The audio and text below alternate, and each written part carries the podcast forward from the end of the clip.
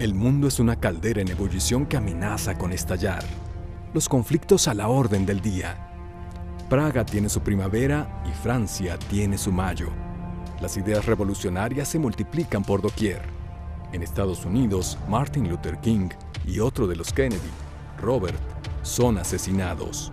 En Vietnam, la guerra se recrudece y adquiere niveles de violencia pocas veces imaginados. En medio del caos, la tecnología avanza a pasos agigantados. Christian Barnard, médico sudafricano, realiza el primer trasplante de corazón, transformando la medicina para siempre. La NASA se prepara para la anhelada conquista de la Luna.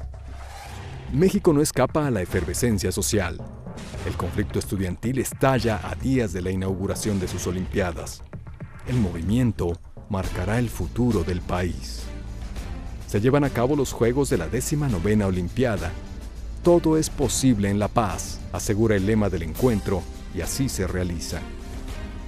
Por ello, el júbilo estalla cuando Enriqueta Basilio prende el pebetero en Ciudad Universitaria. Y nada alcanza la alegría que el tibio nos regala en la alberca olímpica. México llora mientras entona el himno nacional. Con un presente consolidado, la University of the Americas hace planes para el futuro.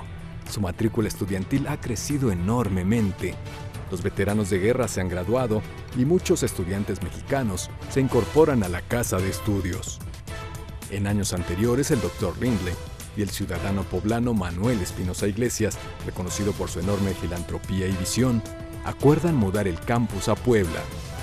Con la ayuda del empresario, un predio de 66 hectáreas de la ex hacienda de Santa Catarina Mártir, en San Andrés Cholula, se convertirá en la sede del nuevo campus de la institución. El movimiento implica el cambio de nombre legal a Universidad de las Américas AC.